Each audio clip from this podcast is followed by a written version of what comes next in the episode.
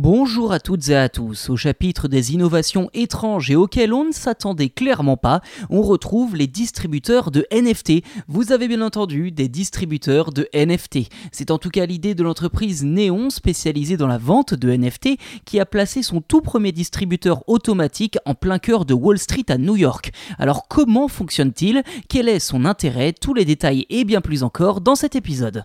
Et oui, il est maintenant possible d'acheter un NFT comme on achète une canette de soda directement via un distributeur automatique et cela quand vous le souhaitez 24 heures sur 24. Néon, la plateforme de collecte numérique à l'origine de ce projet, souhaite tout simplement démocratiser et faciliter l'achat de NFT.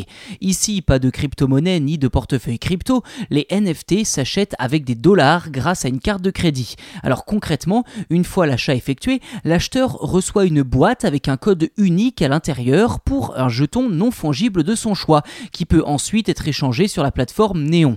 Alors sur le plan énergétique, Néon dit avoir opté pour la blockchain Solana, réputée comme étant l'une des plus respectueuses de l'environnement. D'après la plateforme que je cite, l'idée est de soutenir les artistes et les créateurs en les laissant vendre leur art numérique à tout le monde tout en permettant à quiconque le souhaite de devenir collectionneur. L'achat et la vente de NFT n'a pas besoin d'être un mystère et personne ne devrait être obligé de détenir de l'Ethereum, de payer euh, des frais ou de faire euh, des ponts entre les blockchains pour pouvoir participer. Fin de citation.